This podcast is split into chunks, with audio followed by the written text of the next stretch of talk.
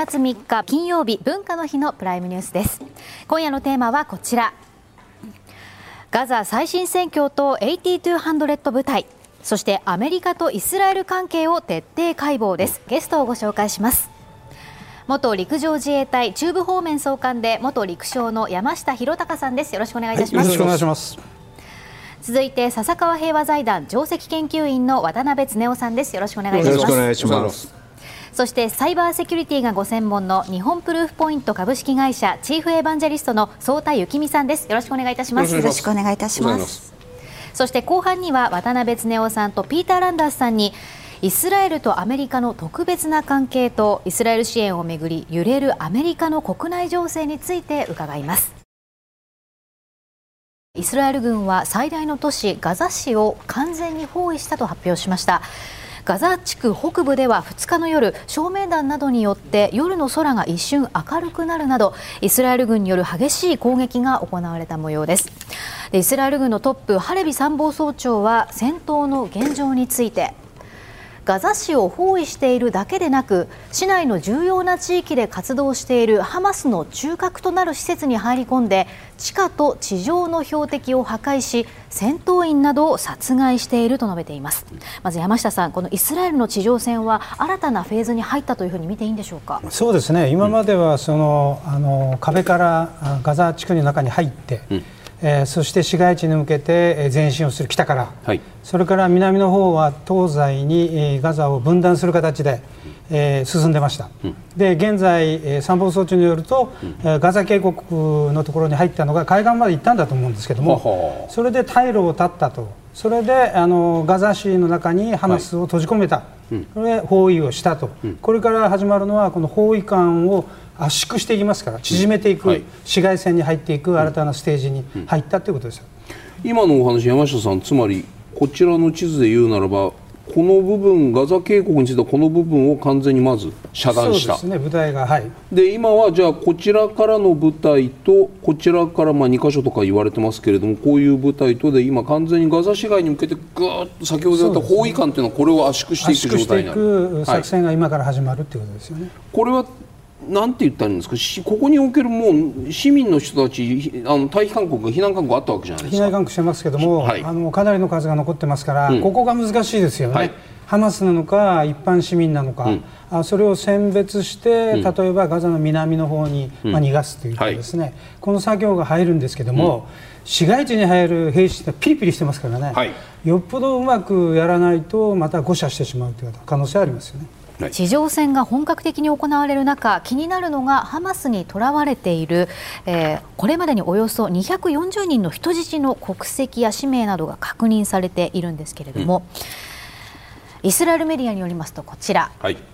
イスラエルは AI 人工知能などのハイテク技術を駆使してハマスに捕らえられた人質の人定や位置の確認を進めている。その特定作業を請け負っているのは最先端のサイバー企業であるということなんですね。相田さんイスラエルのサイバー企業はどういう技術を駆使して人質を特定しているんでしょうか？はい。私も実はあの前職がイスラエルの,、あの8200っていうサイバー部隊の方が創設した、はい、次ね、はい、はい、会社で 働いていまして、まあ、あのイスラエルのサイバーセキュリティ企業、はい、いろいろな情報を使ってるんですが、うん。うん、まあ、もちろん GPS の機能とか、はい、もちろんいろいろなインターネット上の,、あの IP アドレスとか、うん、そういったものもありますが、今回おそらく、まあ、イスラエルにあの容易にあのガザの塀を越えてこられたっていうところで、そもそもがそのパレスチナの方の方たちが、うん、おそらくはそのリーダーのハマスのリーダーの方たちって、うん、やはりそういったハイテクな技術を使うのを抑えてたんだと思うんですよね。はいただし、おそらくそこに住まれている方々まで、そのように統制はできていないので、うんはい、そういった一般の方々がお使いの携帯電話とか、うんうん、そういった何か通信のものとか、そういったものを傍受することによって、特定することも可能かなというふうに思います、それは技術的にはその一般市民の通信の位置情報等々から人質の居場所を割り出す可能技術というのはそれはイメージ可能例えば写真の中で何か、もしかしたらこの位置が分かるようなところがあるかもしれないとか。あとは写真の中に位置情報の GPS がの、まあ、位置情報が入っていることもありますし、はい、まあまあ、そういったいろいろなところからの情報、うん、つまりこれはサイバーだけではなくて、はい、もしかしたら人も入ってるかもしれないですよね。ね。はい、そういったところの情報を総合して見られているんじゃないかなと思います。うん、そうするとじゃあ200何十人という人質のねそのかなり正確な人定並びに居場所っていうこのイスラエル史の報道っていうのは可能性としてはなくはない。なくはないですが、うんうん。今回の場合は少し難しいんじゃないかなとも思いますね。なぜ？やはりそのイスラエルが盗聴している、傍聴しているあのっていうのは向こう側も分かっているので、はい、最新の情報その情報の統制というのは取ろうとされていると思うんです。うんうん、なので、まあ、その情報の統制が行き届かなかった市民の人の情報から持ってきているのかなというふうに推測ができます、はい、渡辺さんいかがですか？そうですね。あのとにかくあのイスラエルの場合は特にその、今回もそうですけども、うん、非対称の戦いをしなくちゃならない、はい、という状況がありますし、うん、それから、まあぜまあ、周りにやっぱり敵に囲まれて、うん、あの中東戦争以来ということですけどね、はい、ですからあのすごくその情報を取るとか、うん、あるいはサイバーとかこの辺はもともとハイテク企業が多いわけで、うん、これどっちが先なのかって分かんないですけど、つまりこれ、まあ、アメリカもそうですけどハイテク企業を、そこ相田さんのやられあの、はい、属した会社のトップが、その軍出身であると。これこれこれ。ね、これはまあ別にあのアメリカもそうですし、はい、あの軍事と技術っていうのは常に、うん、あの並行して走っていて、うん、でそれをまた両方あの民事にも行くと、はい。うん、だから日本もそれやりましょうって言って今動いてるわけで。なるほど、ええ。あのまあ、自然なことですよね。はい、田さん現在、ハマスとの戦闘においてこの8200部隊というのはどういった役割を担っているんでしょうか？はい。諜報組織です、えー、イスラエル軍の、えー、諜報組織であるアマンっていうところの下にある部隊で主には、えーま、コミュニケーション通信の中からの情報収集、で時としては、まあ、その相手のシステムの破壊といったところを、えー、担当する部隊になっています。で今回もですねおそらくはいろいろな通信の傍受っていうところは彼らはやってますしそれは常日頃からやっていることですけれどもそういったところ通信の妨害もやりますしおそらく、まあ、もし入り込めたら破壊といったところも試みた、えー、可能性はあります。一番こうこの部隊の優れている点っていうのはどこ、まあ、人材ですね。人材と経験値がものすごいです。そもそもあのイスラエルって皆さんあの全員が国民が兵役制で必ず、あの兵役に属すると、でまあ、18歳で兵役で軍に属するときに、はい、トップノッチの1%が選ばれますと、うん、その1%の中でタルピオットっていう数学系の研究者の部隊とあとのこれが8200と、まあ、どっちからかに行くわけですね。数学の、はい、才能がある人がこっちに行くんじゃないんですか？数学がタルピオット結構いってますね。もちろん数学ができる人が8200にもいらっしゃいますけども、はい、まあ、数学以外にもプログラミング、はい、あとやっぱり私の昔の同僚たちは言語能力が素晴らしい。あとはまあ判断力とか思考能力とかそういったところを評価されてまず8200に入っていくと。いった形になります。それあの要するに軍務についてる間の話？それが終わると民間企業に行ってどうこうとか、はい、民民間に行ってもそのままそのビジネスを続けていくことになるのかどうかとか、うん、その継続性あの日本だと例えば学歴社会なので学歴が重視されますけども、はい、やっぱりイスラエルだと8200出身だっていうと、うん、かなりのブランド力になってくるんですね。で多くのサイバーセキュリティ企業はこの8200の出身の方たちが創業しているところが非常に多くあります。でやっぱり彼らの特徴は、守るだけじゃなくて攻撃をしてるんですよね。で実際に攻撃をしている。イコール、自分たちがこれまで攻撃をやった経験の中で、ハッカーだったらこういったことをやるっていうのが分かっているわけなんです。じゃあ自分たちがハッカーをやった経験の中から、はいはい、いかに守れる守るためには何をしたら、うん、ハッキングがしづらいかっていうのが分かっているので、うん、そういったアイデアを持ってセキュリティ企業を作っていっていると、うん、まあ、非常に特徴的なセキュリティ企業が多ございます。それって、えー、っといわゆるこうなんていうんですか。軍務についてる期間って徴兵期間って2年とか3年とかですかイスラエル。はい男性が2年8か月女性が2年その間だけですかここにいるのははい、はいでもったいないなと思う人は今みたいなビジネスの流れに入っていくってそういうことなんですね。ただ民間もそれを、まあ、先ほどもあの民間が特定を進めているってありますけどもやはりそういったところに業務委託すればいいですしまたあの予備役で帰ってくるっていうこともありますのでそういったところでやはり軍と民間との、えー、人員交流っていうのが非常に盛ん。そこ一体化してますよね。はい、その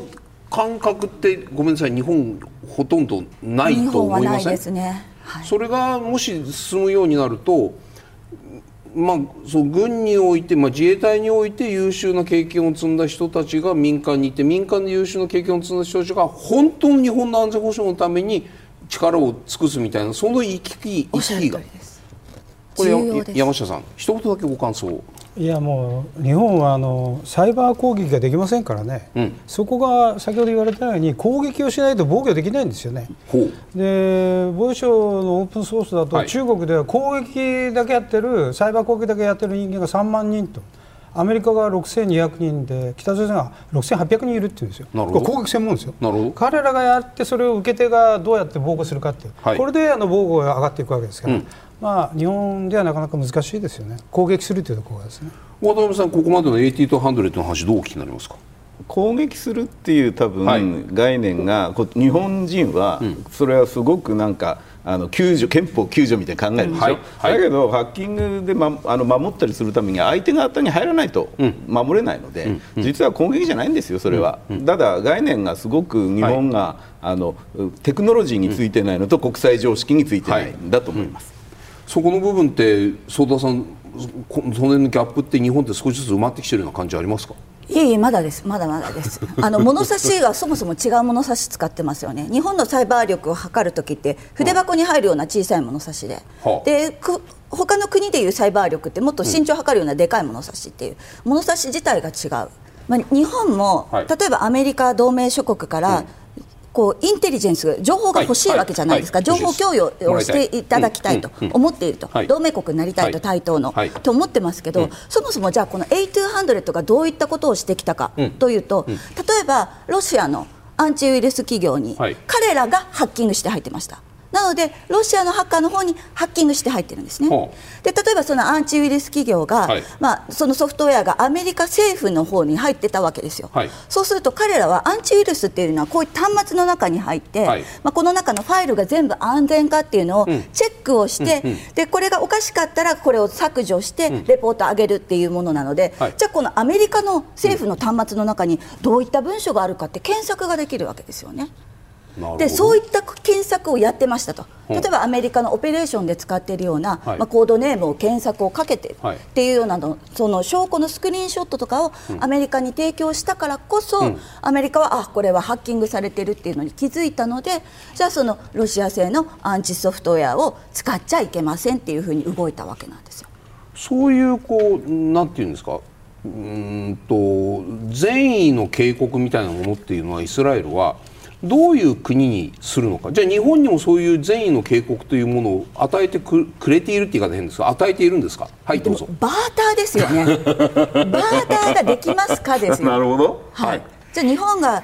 何か特別なもしかしたら能力があるかもしれませんけれども、はいはい、そういったまあイスラエルにとって有益なものを渡さない限りは、うん、あちらからも来ないですよね。なるほど、はい、その意味で言うとじゃあイスラエルのその、まあ、このこの部隊も含めて日本がどのくらいそのサイバーアタックを受けていてどのくらい情報を、まあ、適正国家に抜かれている適正企業に抜かれているかというのはイスラエルは横から見てて分かっているかもしれないけれども、ね、当然分かっている、うん、けれどもそれを日本に対して善意でというか日本に対して伝える、まあ、義務もなければ必要性もなければ、うん、まあ、バーターになっていないんだから日本大変だねっていうふうに心で思っている、飛んで終わっている。こういう理解でいいですか、はい、おっしゃる通りです。何かイスラエルにとって得意な何か資源を持っているとかイスラエルが欲しい資源を持っているとか何らかの交換ができるとそれは価値がありますけれども。今日この話ずっとやってるわけにいかないんで、はい、最後の一問で言うとでそれ要するに情報ない日本は出す情報おそらくあんまりないと思うんですけれども、うん、何をしたらイスラエルからそういうこうなんていうかあの警告をバーターでもらえるような向こうが欲しくて日本が持ってるものって何かあるんですかね。あないんだ。ないんだなないんですね。まあただまあ工業力とかそういったところはもしかしたらいいものがあるかもしれませんけども。渡辺さんなんかアイデアありそうな顔。いやあの別にイスラエルから直接もらわなくてもアメリカ経由でもらえばいいんじゃないですかと思ったのとあともう一つは日本の価値というのは実は地政学上、今アメリカ中国に対峙してますから、この価値はあって逆に言えば日本が弱いで弱くて、サイバーで脆弱であると困るのはアメリカであると。はいこういうことはあるんですが、ただちょっと一言申し上げたいのは、イスラエルと中国の技術的な関係ってかなり深いですからね、その辺もあるので、イスラエルというのもなかなかしたたかに動いてるっていうのは、ちゃんと日本としてはよく見なくちゃいけないと思います。相田さん、ハマスが攻撃仕掛けたのが10月の7日、はい、10月の7日以降、その相田さんのテリトリー、フィールドで見たときに、サイバー空間におけおけるなんか気になる事象って、なんか起きてたんですか？あまずあの、はい、ネットワークのトラフィックをばーってぶつける DDoS って言われる、はいはいはい、まあ、単なるあの、まあ、物理的なもので例えると、デモ、程度のような攻撃はありました。あとは、まあ、ウェブサイトのハマスからイスラエル、まあ、イスラエルからハマス。も両方。あります。ただそれはあの、まあ、ウクライナとロシアがの,、あの2月24日に始まった時に、はい、あの時はロシア側からですね、うん、破壊のマルウェアえー、コンピューターウイルスが、うん、そもそもだいぶ前から仕掛けられていて、はいはい、その進行と同時にそういった破壊のものがばーっと動くといったような非常に手の込んだものがありましたが、はい、そういった攻撃はあまり見受けられないっていうのと、うん、ただし、まあ、今回、ハマス側なのか、まあ、後ろにイランがいるのかなと思うようなところもあるんですけども、イスラエル側の警報システムがあります、でレッドアラートっていうシステムなんですけども、これが誤報を出しましたね、あの核爆弾をが撃ち込まれるぞと。うん。これはあのそこのソフトウェアの脆弱性を突かれて、誤報の情報を出されたので、うん、この辺りはまあハマスなのか後ろについている国家なのかが頑張ったのかなと思うところはあります、うん、今ロシアとウクライナの戦いとハマスとイスラエルの戦いがなんていうかレベルが違うというのをお話しされました、ね、だいぶ違いますそれでロシアに関してはそのウクライナに侵攻するときに仕込んでいたマルウェアを224で入ってくるときに一気に稼働させたというお話だったけどでもあの時ってウクライナ側も事前にさまざまな国々のその助けを借りながらそれをすべてこう起きるアクティベートできできできたかどうかという抑えることもできたっていうこんな話ありませんでしたはい。ウクライナ結構抑えられましたね、はい、なので打撃としてはそんなに大きくはなかった、というのが、うん、まあ、ロシア・ウクライナ戦での状況です。山下さん、はい、こういう裁判の話をこうする中でですね。じゃあ日本がどこかと何か軍事的な緊張感が高まるないしは事実上のその戦闘状態交戦状態に入った時に同じようなことが起きるリスク日本のここかしこに適正国家からのマルウェアが仕込まれていて金融機関もすでに起きてますけれども金融機関とか電力とか通信とかそういうものがどんと落ちる。そういうリスクに関しては今どういうふうにお感じになってますか？いやもうこれは非常に危機的な状況だと思いますよ、はいうん、だってあのいわゆる政府でサイバー組織を持ってしっかりあの作ってるって、まあ、自衛隊だとしてですよ、はい。はい、900人ぐらいしかいないんですから、うん、これを2027年には4000人に上げると、はい、それからシステム運用要員を教育をして、配置につかせて2万人って言ってますけど、うん、先ほど言われたように、誰でも教育したらできるわけじゃないんですよね、やっぱりその才能が必要ですから、うん、それを部外からもらうあるいは民間と一緒にコラボしながらやると、うん、そして攻撃をしながら防御を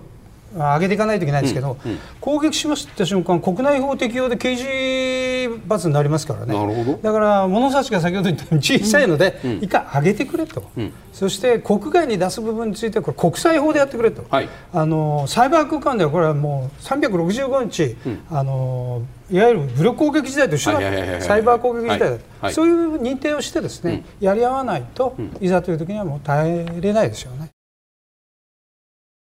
イスラエルといえばハイテク大国で、はい、でまあ、ありとあらゆる情報を世界中から集めて自分の国の安全を守っている国だというふうに思っていたんですが、はい。うん、今回、ハマスが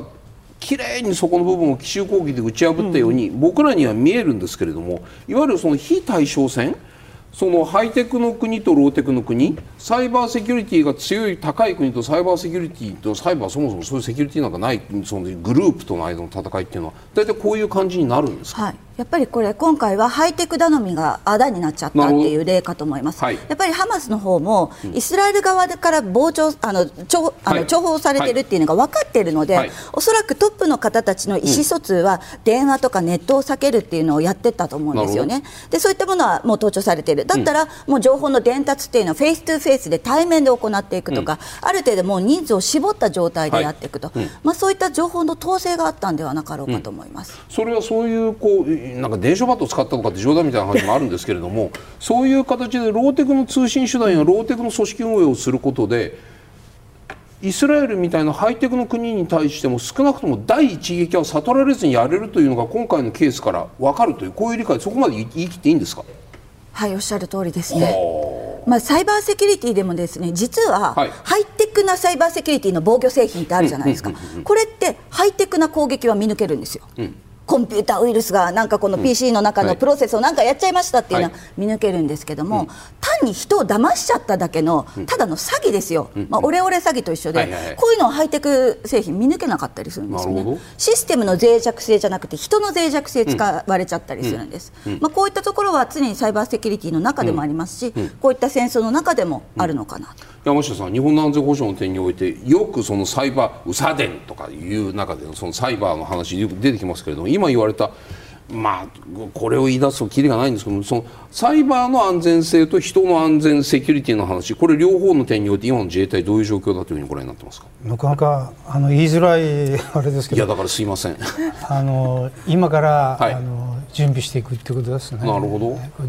あの、はい、日本の社会が今おっしゃったように、はい、そのレベルについていってないわけですから全体が、うん、法的にも、はい、それから要因的にも、それから教育も、うん、でそれを使うあの民間の会社が育ってるかとか、うん、で政府がもう紙やめたのかと。全部電子でやってるのかとかですね、はい、そういうシステム的なあの国家としてのそのサイバーをどう考えるかどう育てていくかというところが遅れていますから、はい、自衛隊だけそれだけあの先に行けって言われてもなかなか難しいですよね。なるほどね。相田さんハマスのその最初のイスラエルに対する攻撃を見たときにね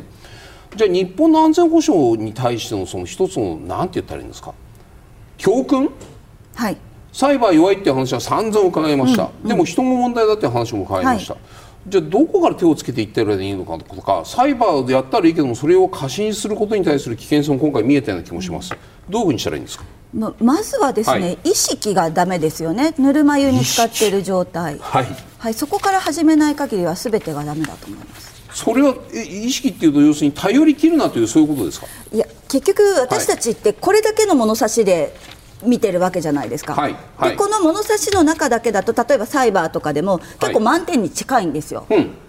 ただ今海外で求められている能力ってこの物差しと全く違うでっかい物差しで測られている、海外はっていうところで、そういった意識づけをまずは変えていかないと、もう日本だめだだめだって言ってるけどまずはどこがだめなのと。サイバーの例えば大企業のサイバー防衛ってこの物差しで見見てるので、うん、めちゃめちゃ優秀なんですよ、日本の企業って。結構できてるんですよ、脆弱性のパッチもすぐ当てるとか、はい、海外と比べて非常に頑張ってよくやってる、うん、これ、企業から見たらですね。はいでもじゃあ国の安全保障で自分のところの国の優位性を保つっていう考えになった時に、この一緒の物差し使っちゃだめなんですよ。うん。こういったところの意識から変えないと何も始まらないですし、うん、それ今の話を聞いてる企業は頑張ってるけど前提を束ねるそのデジタル庁とは言いませんが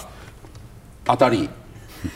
外れ。あの、まあ、デジタル庁の範囲じゃなくてもっと大きくて。もっと大きい話ですよね、渡辺さんどう感じになってますか？あの今颯太さんがおっしゃられた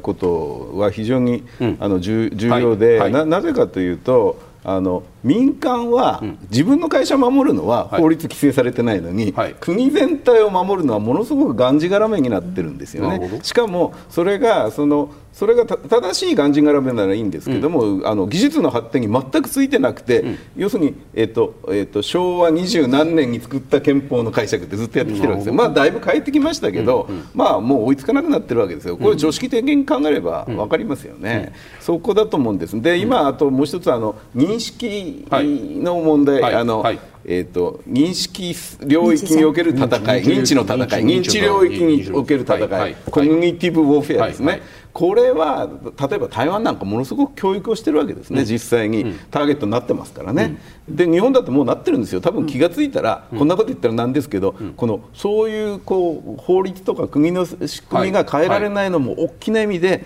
もう認知戦の対象になってるのかもしれないですね。そういうふうに考えないとだめですよね。えー、でも相田さん例えばその防衛省とかね、はい、そこの部分のサイバーセキュリティっていうのはガチガチで硬くてあんあの守りが硬いっていうそういう話って僕聞いたことあるんですけど、はい、それは違うんですか？あおっしゃる通りだかと思います。ですよね。で、はい、各企業はできている、はい、役所ごとにもできている部分はある。要するになん、部分最適と全体最適みたいな言葉が当てはまるかどうか僕分かんないですけれども個別にはやってるんだけどもそれが全体としてうまく連携できていないという一言で片付けて日本のサイバーセキュリティの問題はそこにあると言っていいですか？まあ、それもありますけど、サイバーって結局非対称戦じゃないですか、はい、で企業、大企業を守り固めますってますって言っても、じゃあ一人一人の個人どうですかですよ、認知戦やられる時って市民一人一人がの脳みそをハッキングされるわけですよね、そういったところの対策をしなきゃいけないんですよ、企業はそれはもちろんやってます。政府が国民に対してデジタルリテラシーを高めるとか、そういう話？それも重要です。あのヨーロッパにあの、はい、あのこのえーと、サイバーだけじゃなくて、はい、全部つまり軍事攻撃もサイバーも含めた、ハイブリッド戦争、うん、これのためのあのちゃんとシンクタンクがね、うん、あって、うん、そういう研究を日々してるわけですね、で日本もこれやりましょうっていうふうな動きはあるわけですね、だから誰がやるってやっぱり社会と国が両方やるんですよね、民間もやるんです。政府もやるんです。この辺がまだ噛み合ってないし、はい、危機意識があの合致してないということじゃないですかね。メールいきましょう。はい、えー、では千葉県の方からいただきました。皆さんからいただいた私の声をご紹介します、はい、山下さんに伺いたいメールです。ハマスはえー、民間人を盾にする戦術を取っているため事前通告ありの限定攻撃でも、えー、多数の民間人の被害被害者を出しイスラエルに批判が集まっています、うん、このような批判がハマスの民間人を盾にする戦術を助長してしまっているのではありませんか、うん、というご質問いかがでしょうか？いやもちろんそうだと思いますよ、うん、あのそのために市民を返さなかったり、はい、あるいはあのそれを使ってビルの中に入れて、で自分たちは地下にいたりしてますから、それはあのそう戦術で使ってるんだと思います。それはだからイスラエルがそういうところを攻撃することによって余計その批判の声が高まるというね。ここのこのこのなんていうかハマスの戦略というものに対しての厳しい目線っていうのをもっとやっていい。攻撃するイスラエルが人道無視の攻撃をしているっていう批判一辺倒ということに対する疑問をこう提示している部分っていうのここの世論のバランスみたいななかなか難しいですよね。難しいんですよ。イスラエル軍としてはだから避難をしてくれと、うん。はい、それから市民が近くにいるところは精密誘導兵器で攻撃してるんだと、はい。えー、我々は被害極限してるんだと、うん、ハマスが民間人を盾にしてるんだと、うん、こういう論法だと思うんですよ、ね、なるほど。で根底にはやはり、あのパレスチナの方と、あのイスラエル人の命の重さが少し彼らは考えが少し違うのかもしれないですね、はい、相田さん技術的な質問が千葉県の男性から来ているんですけれども、はい、イスラエルはスパイウェアを用いて、疑わしい地域にあるスマートフォンのカメラやマイクをハッキングして情報を収集するようなことも可能ですか、はい可能です。あの NSO っていう企業がありましてペガサスっていうコンピューターウイルス、はい、これ携帯に入るものなんですけども、はい、お客様としては各国の政府がやあります。で例えばあの各国の政府の公用携帯はみんなイスラエルに筒抜けになってるってことですか？あイスラエルではなくてそあのイスラエルの企業が各国の政府にてあの提供しているので各国がその登頂したい人に対してまあ、それを打ち込んで登頂させる。なのであのカショギ氏の携帯もハッキングしたのはそれですね、はい、サウジアラビアのね、はい、でイスタンブールにどなぜそこにいたのかなんてことは全部、はい、それはイスラエルがその企業がサウジアラビアに対してペガサスを供与していたと、この話ですよね。はい。これなので我が国は？我が国は買ってるんですかね？買わないでしょうね。買ってたら拍手してみたいですけどね。拍手。つまり要するにそのあの法律においてその盗聴とかねそのなかなかこう規制が厳しい中でこれはその法律に触れるかどうかっていうのはまた議論をまたしなくちゃいけないんですけれども、はい、そのくらいのかあのこの意図を持って国がそのスパイウェアを用いることが過去世界にはそういう国もあるというこういうことでよろしいんですよね。たくさんあります。というか日本だけがやってないって言ってもいいんじゃないですか、ね、そうそうそうそこなのよ、はい、そこなのよそうなんですよね。本日では山下さん、はい、太さんのご出演ここまでとなります、どうもありがとうございました。ありがとうございました。ここからはガザ地区での人道危機にアメリカはどう向き合うのか、うん、イスラエルを再訪したブリンケン国務長官の狙いと特別と言われるアメリカとイスラエルの関係を紐解きます、うん、ここからのゲストをご紹介します。ウォール・ストリート・ジャーナル東京支局長のピーター・ランダースさんです。よろしくお願いいたします。渡辺さんにも引き続きお伺いします。よろしくお願いいたします、さてガザ地区での人道危機が深刻となる中、こちら。アメリカのブリンケン国務長官は今日イスラエルを訪問しまして政府要人と会談した後周辺国も訪問する予定です、先月7日にハマスによる大規模攻撃があった後イスラエルを訪問するのは今回3回目となるわけです、うん、渡辺さんイスラエルへの訪問を繰り返すまずブリンケン長官の動き狙いどうご覧になってますか、うん、まず人質がまだ解放されてなくて、アメリカ人入ってますからね、うん、それとやはりアメリカ国内で、あの人道的な危機、これに対する懸念がどんどん広がっている、まあ、アメリカだけじゃなくて、はい、世界中でそうなんですけど、アメリカでもということですね、それが大きいんじゃないですか。ピーターさん、いかがですか、今回のブリンケンさんのイスラエル訪問、今まさになあのイスラエルの国内で今、 ongoing なんですけれどもね、期待感、どんな成果が期待できるというふうにご覧になってますか？そんなに期待できない。できないと思いますが、はい、まあ、一定の自制を求める、うん、あのまあ、民間の犠牲者、うん、一般市民の犠牲者を少しでも、はい、あ減らす方法はないのかということぐらいは言うと思いますけれども、うん、まあ、これまでのイスラエルの戦い方を見ると決意,、決意が固いと思いますね、ピーターさんからご覧になった時にアメリカはブリンケン国務長官はどこまで本気でその停戦ないしはそのうん人道人道的な対応をしてくれというふうに言っているのかアメリカ国内に対するエクスキューズとして言っているのか本当にそれやめてほしいと思って言っているのかポーズなのか本音なのかジェスチャーなのか何なんですか？ああらゆる すべてなんだからそれじゃダメなんです。それじゃダメなんです。いやあの本当にやめてほしい。あまあ、はい、あの極端なことはやめてほしいと、はい。うん、まあ、あ例えば一般市民が、はい、あの一人を例えばその、ハマスの幹部を一人を殺すために、一般市民100人が殺られるような、はい、あ攻撃は、控えてほしいというのは本気でそう思ってるけれども、ただあどこまでその雨と鞭みたいなもので、それはどこまでその鞭を持っているのかって言えば、そんなにまあ、持っていないという、まあ、基本的にはイスラエルを支援するという立場、姿勢なので、まあ、イスラエルがそれもあの見抜いているという部分もあるんでしょうね。はい。ではアメリカとイスラエル、うん、一体どれほど特別な関係なのか国連をめぐるやり取りから見ていきたいと思います、はい、まず先月行われました法的拘束力のある国連安保理決議で、ロシアが提出した停戦を求める、えー、決議案をアメリカや日本フランスイギリスが反対し否決続いてブラジルが提出した人道的な一時停止決議案はアメリカが拒否権を行使し決、うん、続いてアメリカが提出した戦闘の一時的な停止などを求める決議案はロシアと中国が拒否権を行使し否決、うん、続いてロシアが提出しました即時停戦、えー、決議案はアメリカとイギリスが反対、うん、日本やフランスを含む9カ国が棄権。に回りまして採択に必要な賛成が得られず否決となりました、渡辺さんウクライナ侵攻でロシアの行為を国際法違反と批判してきたアメリカがですね、ことイスラエルに関してはこのように国連を機能不全にさせている、うん、この状況をどうご覧になりますか？あの極めて、えー、普通に今までの歴史もずっとそうでして、はい。はい、あのとにかくあのアメあの中東に絡むと、うんさあのえーと、イスラエルの利益に反することに関してはアメリカが拒否権を使い、はいはい、そして、えーと、中東の他の国に関することに反することだと、うん、今度、うん、ロシアとか中国とか、うん、これがあのあの非常に、あの拒否権を使い、日本は常にバランスをよくというこうもう本当にあの、あのもうな懐かしいというかずっとこれまでで、何十年も繰り広げられてきた構図ですね、ピーターさんから見るとこのアメリカの姿勢っていうのはうん個人的な意見でも結構ですしアメリカ国内における受け止めみたいなものも結構です。イスラエル一辺倒のこの姿勢に対する評価？これ疑問？そういうものっていうのはあるんですか？ないんですか？もうしょうがないとみんな思ってるしょうがないという人が多いと思いますね、まあ、あの世論調査、これからも話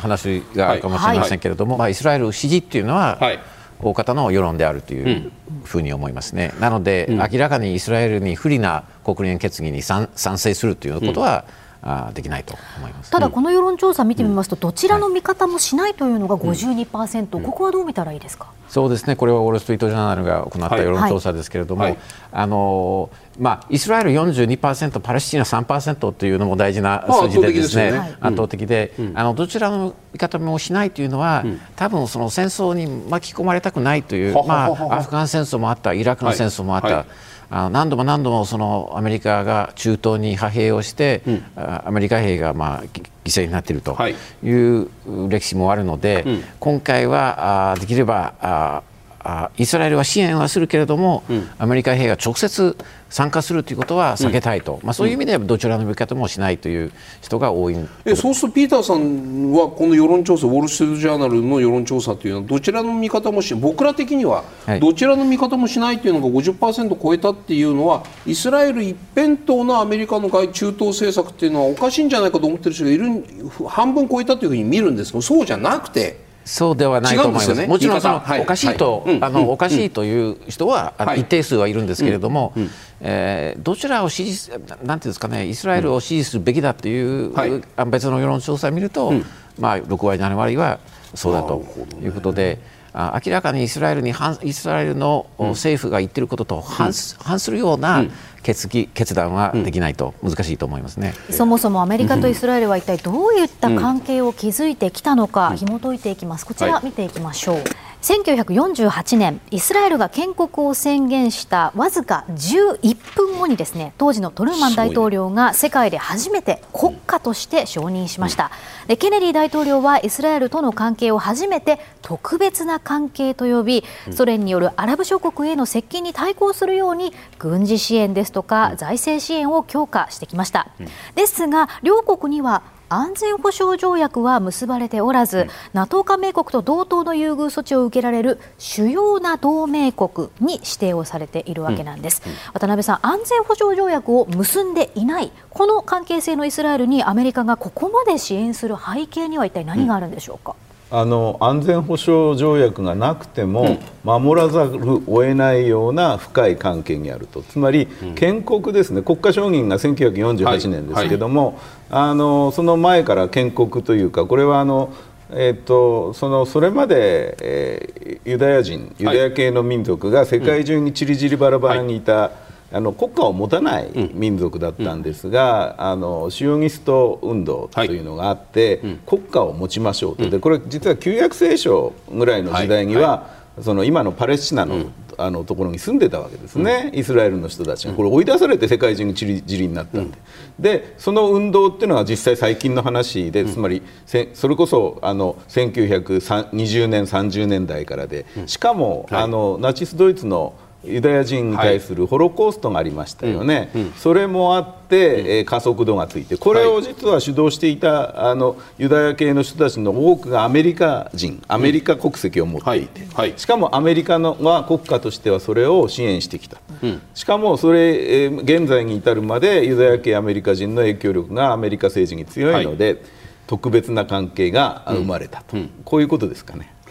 ピーターさんこの特別な関係がやっぱり我々からわからないんですよ。特別な関係ってどういう何を根拠にしてどういう関係だというふうにピーターさんご覧になりますか？そうですね。またまさに渡辺さんが説明したように、はい、まあ、ホロコーストもありましたね、はい、でアメリカはあの防げなかった、うん、えー、でどうする、まあ、600, な600万人が殺されたという歴史を踏まえて、うんアメリカはどうすれば、まあ、世界、イギリスもそうで当時、イギリスのはい、あの植民地でしょうかね、はい、あのだったんですが、はい、イギリス、アメリカが、あの戦勝国ではあるんですが、ユダヤ人の将来をどうするかというのが大事な問題だったんですが、結局、イスラエル建国という形で、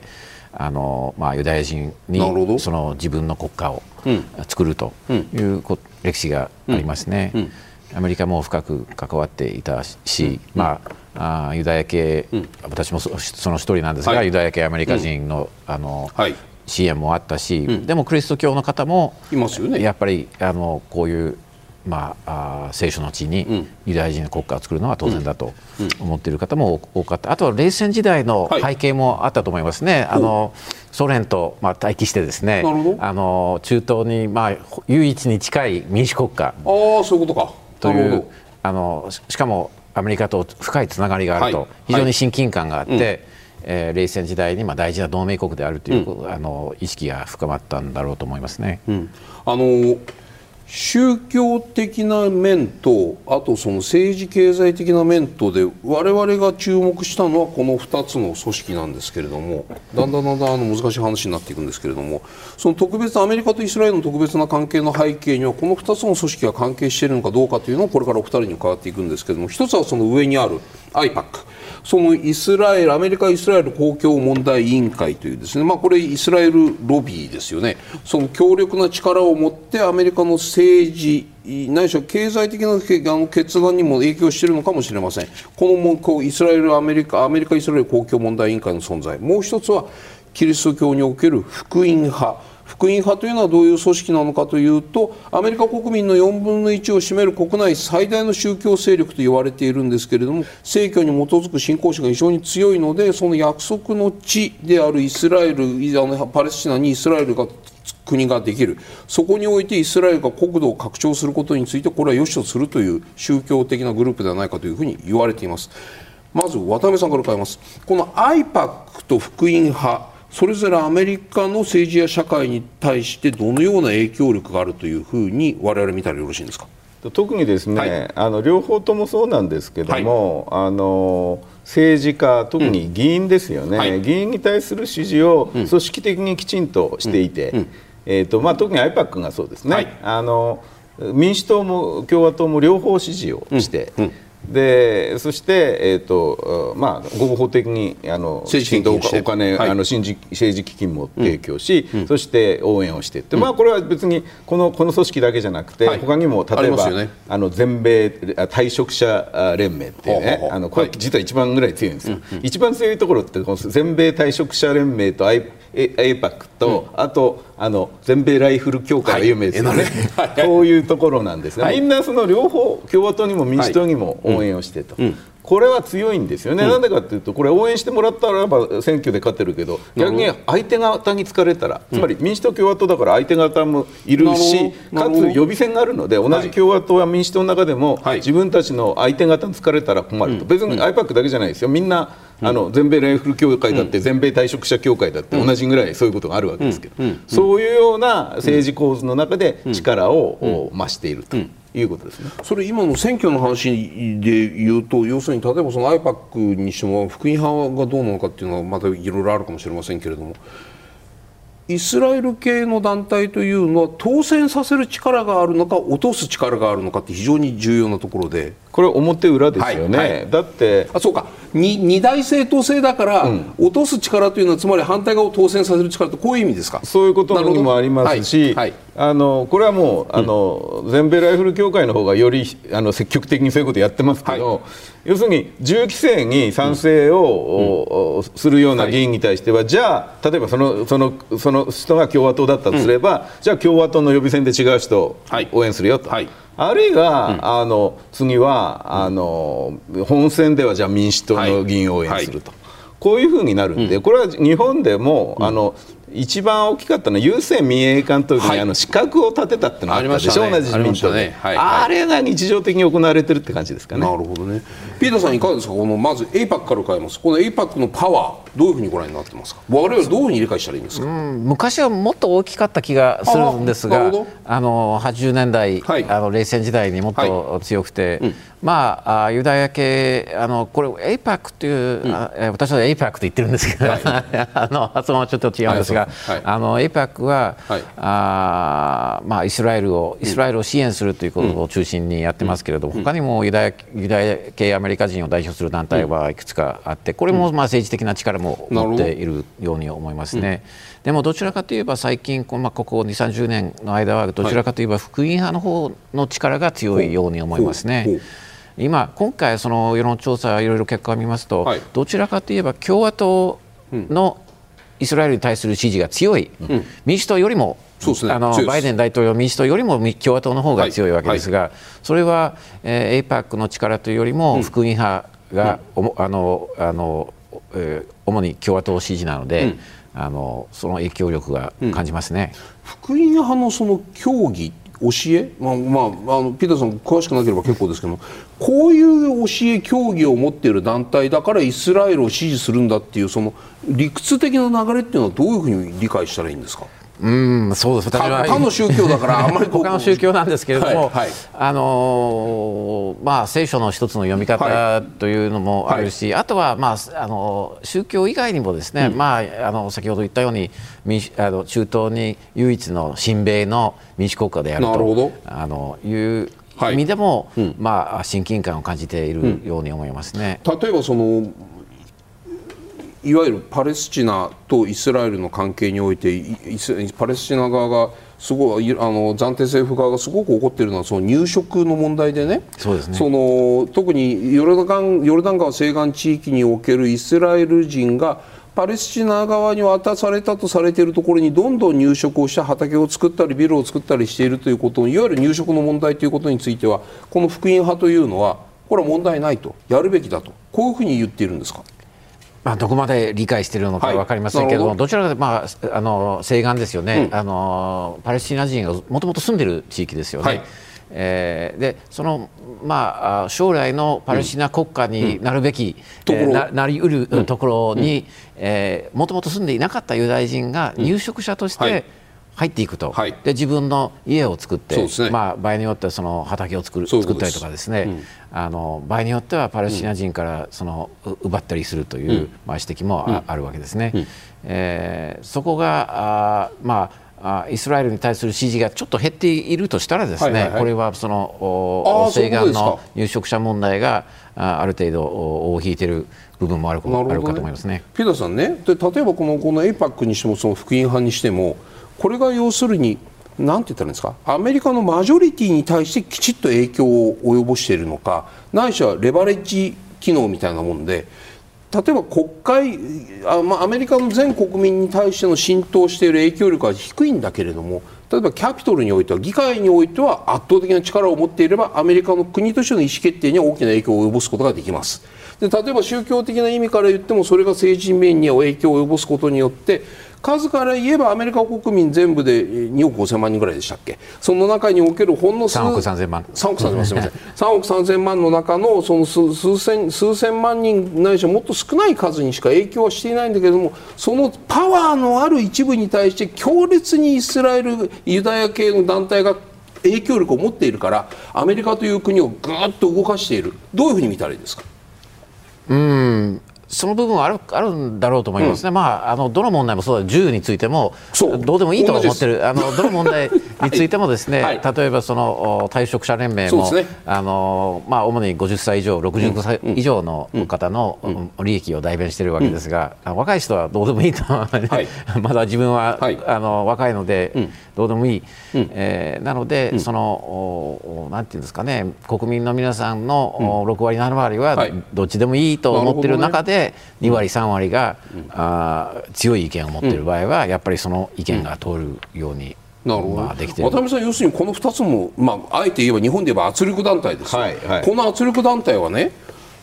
ものすごい強い力を限定された、しかも力のある限定されたグループに対してものすごく影響力を持つ2つの団体がイスラエル側に立っている。だからアメリカの国連における決議っていうのは対応っていうのは常にイスラエルによっていくんだこういうレバレッジ効果がそこにあるというふうに見ていいですか？あのかつてはそうだったと思います、はい、冷戦期はそうだったと思います、うん、今は変わりつつあるのは、うんはい、まずその例えば最近で大きなあのユダヤ系のアメリカ人の組織としては J ストリートっていう、はい、どちらかどちらかじゃなくても完全にもう、あのリベラル派であってその今のイスラエルの入植とかに反対だし、あのどちらかというとパレスチナのこともきちんと考えましょうっていうこれところはだってイスラエルという国民主主義国家で、うん、これは今はたまたまというか非常に強硬な右派の連立ですけども、だってネタニヤフ大統領につい最近まで全イスラエルでデモが吹き荒れてて、憲法改正しようと思ってたので、それはアメリカも一緒なんですね、アメリカのユダヤ系の人たちも、あの非常に割れ分かれてるわけですね、割れてると言ったら失礼だけど分かれてるわけですね。でだからそういうことなんですがただ、あのあの一つ言えるとすれば、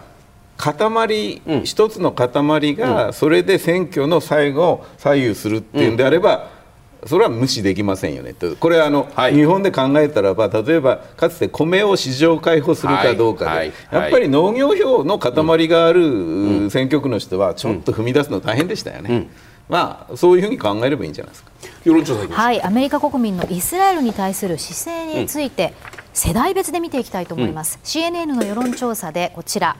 イスラエルのハマスへの攻撃は正当かどうかという、えー、この質問に対しまして65歳以上の81%が正当であると答えたのに対して18歳から34歳、この世代では27%という結果になっているんですよね、渡辺さんこの結果イスラエルを支持する姿勢に、世代間ギャップがあるというふうにご覧になりますか、うんうん、そうですね。これはあのやはり歴史が冷戦を多分この時代の人たちは、はい、もう冷戦覚えてる人は一人もいませんよね。それから多分あの多様化している先ほど言ったようにユダヤ系の団体も J ストリートのようなリベラルな団体もいますし、多様化してますよね、それともう一つあるのはやっぱりあの、リベラル派というか、うん、あのこの世代って若い世代って、うん、もう貧富の差が非常に拡大していて非常に不満を持っていて、うん、その支持傾向はどちらかというと民主党の左派というか、リベラル系を支持している人も多くて、またそこにまたパレスチナ系の,、あの議員がいたりとか、多様性が非常に重視されているので、えー、とどうしてもあのこあのこれだけ世代間のギャップが生まれるんだと思います、ね、それつまりイスラエルロビー先ほどのそのエイパックとか福音派というそのイスラエルロビーがね富裕層との連携が太いというそれの裏返しだという見方ありですか、まあ、そういうふうに見る人もいるでしょうし、うん、えーと、これは必ずしも富裕層と結びついて反対しているわけではないと思いますが。はいはいはい。少なくても最初申し上げた通り、うん、その圧力団体っていうのは、全員に圧力かけてるわけだ、違いますよね、一部なんで。そうそうそう、う。ん、ということは、そうじゃない人の方が多いわけですよね。はい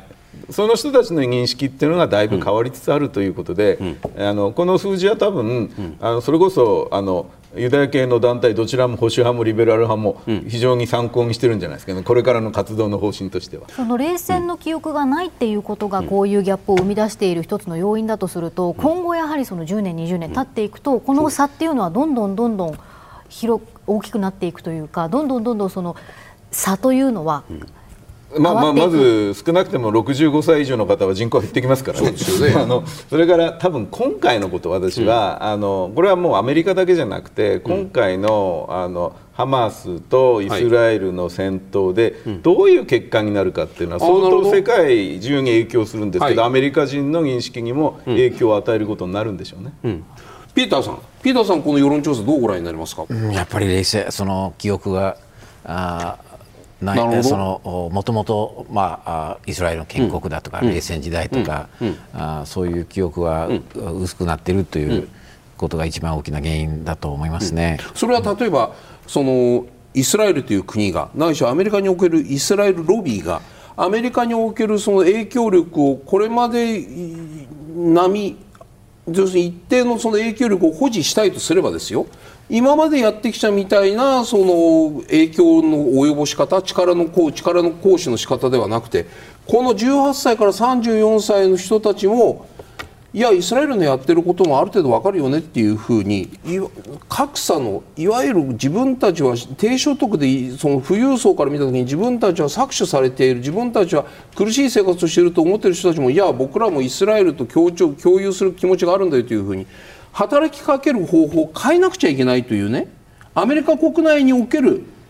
なんて言ったんですか社会社会運動戦略変えなくちゃいけないかどうか、このあたり、どういうふうにご覧になりますか？変える必要、まあ、もしあのそういう主張がある方は、はいうん、あある程度戦略を考えない考えないといけないと思いますね、うん、あとは若い人の、はい、は民主党支持が多いですね、うん、このあの世論調査には民主党あ民主党の支持者がイスラエルを支持しない、えー、比率が多い、大きいですよね、はい、えー、で民主党の議員を見てもですね、あの結構対立が深まっていますね、まあ、パレスチナ系のアメリカ人の議員も民主党の議員もいて当然ユダヤユダヤ教の議員もいると、うん、であの我々のウォール・ストリート・ジャーナルの記事によるとですね、はい、あの結構その深い対立が起きてるんですね、うん、あの民主党の議員の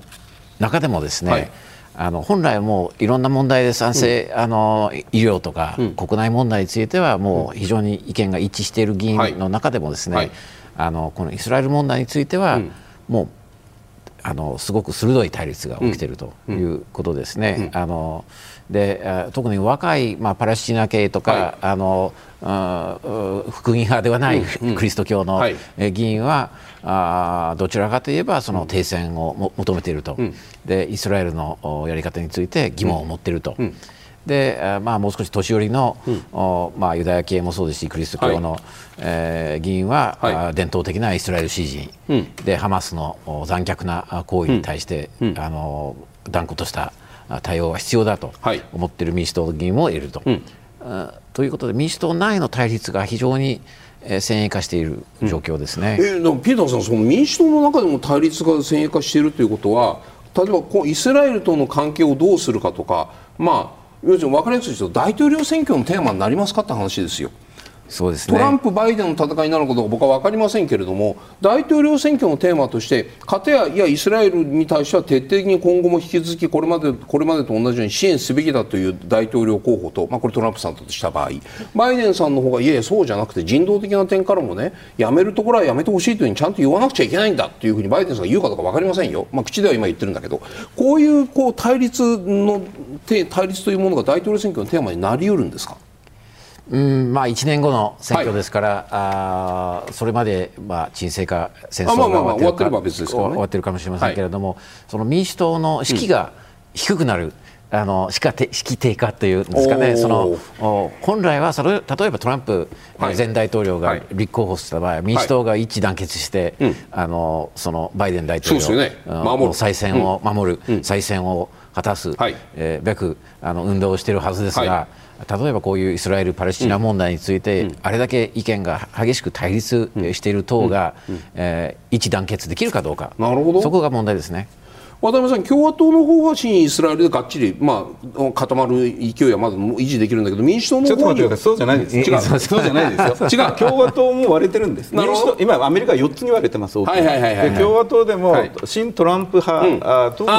アメリカファーストの人たちは、うん、そもそもあの人たちは、うん、トランプ政権でネオコンの人たちを入れなかったんですよ、政権に。なぜかっていうと、イライラク戦争を間違いだと思ってる、そしてそこにはイスラエルに引きずり込まれたという意識がある人たちが多いのでで今回もあのトランプを支持する人たちの一部は、あのかなりあのイスイライスラエルに引きずり込まれるなと、はい、特に怖いのはやっぱイランとの戦争ですからね、うん、これに関しては今、かなり強い牽制が入ってますし、トランプ氏自身も、ネタニヤフさんを非常に批判する発言をしてるんですよ、最近、これは一部の自分たちの中で、もちろんユダヤ系も大事だけども、こういうトランプ支持者のアメリカファーストも大事だと思ってるんですなるほどねえそうすると、じゃあ、イスラエル問題というのは大統領選挙のメインイシューにはならない、両方とも動けないから、こういう意味だいや、わかんないですよ、メインイシューになって割れちゃうかもしれないですね。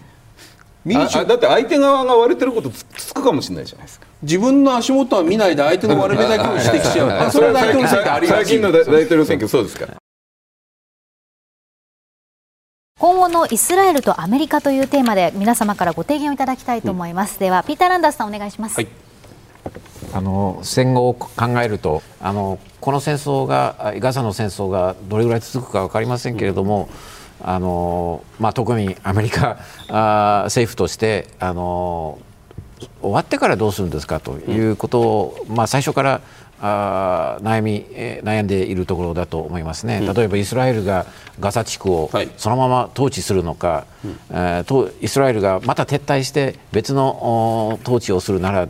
誰が統治するのか、うん、その何か国際団体がやるのか、うん。それとも西岸と同じパレスチナのはい、あのえー、統合政府がやるのか、うん、えー、その辺はこれからの大事なテーマになるんだろうと思いますね、はい、ありがとうございます。渡辺さんお願いします。